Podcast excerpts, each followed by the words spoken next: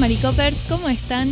Bienvenidos este lunes 6 de septiembre al podcast de la Weekly, la newsletter sobre la actualidad global desde los cuatro epicentros informativos de Estados Unidos, Silicon Valley, Hollywood, Washington DC y las Naciones Unidas. Soy Anita Pereira haciendo periodismo desde San Juan, Argentina, y hoy vamos a hablar de la legislatura en Texas, ayudas federales y Guinea. Texas acelera.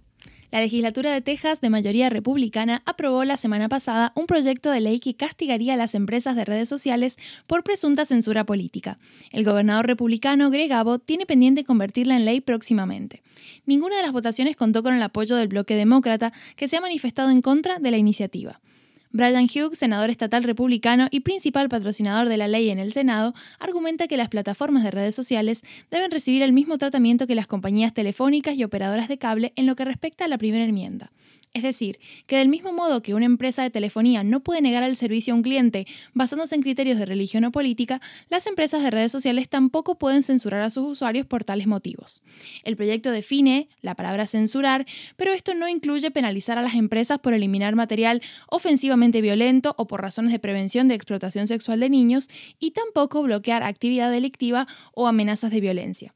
En las cláusulas de la ley, sin embargo, sí se incluye requerir a las plataformas de redes sociales de más de 50 millones de usuarios como Twitter, Instagram, YouTube, que produzcan informes regulares de contenido eliminado y divulguen sus procedimientos de regulación de contenido. La iniciativa cuenta con el apoyo del gobernador, que en el pasado apoyó legislaciones similares y criticó a las empresas de redes sociales por lo que consideró la censura indebida de los conservadores.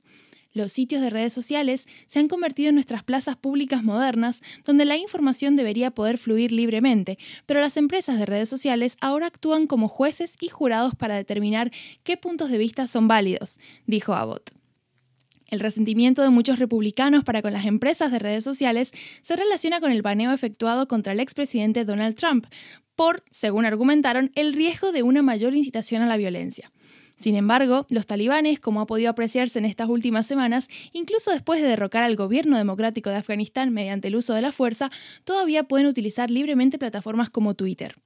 Por otra parte, este proyecto de ley no es la única iniciativa legislativa polémica en, Texas. La mayoría republicana también ha estado muy ocupada aprobando la polémica ley de restricción a la interrupción voluntaria del embarazo, de la que hablé con Emilio en la edición de la Weekly del viernes, y también la iniciativa de reforma electoral que plantea ampliar las restricciones a la hora de votar y que, a pesar de los contratiempos impuestos por los demócratas, sigue de camino al despacho de Abbott. En segundo lugar, vamos a hablar de las 7 millones de personas en Estados Unidos que perderán todas sus prestaciones al desempleo a partir de esta semana porque tres programas federales llegan a su fin después de año y medio de apoyo a la población sin trabajo por motivo de la pandemia. Es lo que varios expertos llaman, según The Washington Post, uno de los mayores y más abruptos finales de ayuda gubernamental en la historia. El fin de las prestaciones coincide eh, con un momento crítico en Estados Unidos, conforme la variante Delta causa estragos en multitud de regiones del país, especialmente en el sur y en el medio oeste. Hace un par de semanas, el Tribunal Supremo también sentenció que la moratoria federal de los desahucios debía terminar, con lo que millones de personas podrían dejar de poder pagar sus alquileres en las próximas semanas.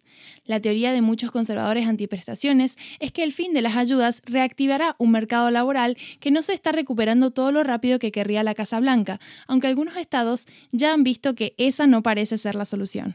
Por último, comentar la situación en Guinea, donde una facción del ejército liderada por fuerzas especiales tomó el poder de la nación africana este domingo, poco después de suspender la constitución y retener al presidente Alpha Condé.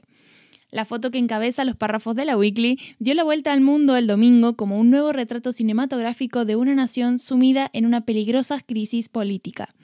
Cientos de personas celebraron el golpe en las calles de la capital del país después de unos años controvertidos en los que Condé acaparó más poder ayudándose de reformas constitucionales que le habrían permitido liderar el país hasta 2032 el aumento de los impuestos y la subida de precio de la gasolina en el último año, además del poco crecimiento económico de las clases bajas, pese a la riqueza mineral de Guinea, habían ayudado a alimentar el descontento con Condé.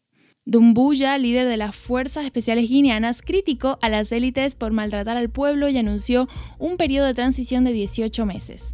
El golpe de Estado se suma a los que han sufrido recientemente otros países africanos como Mali y Chad.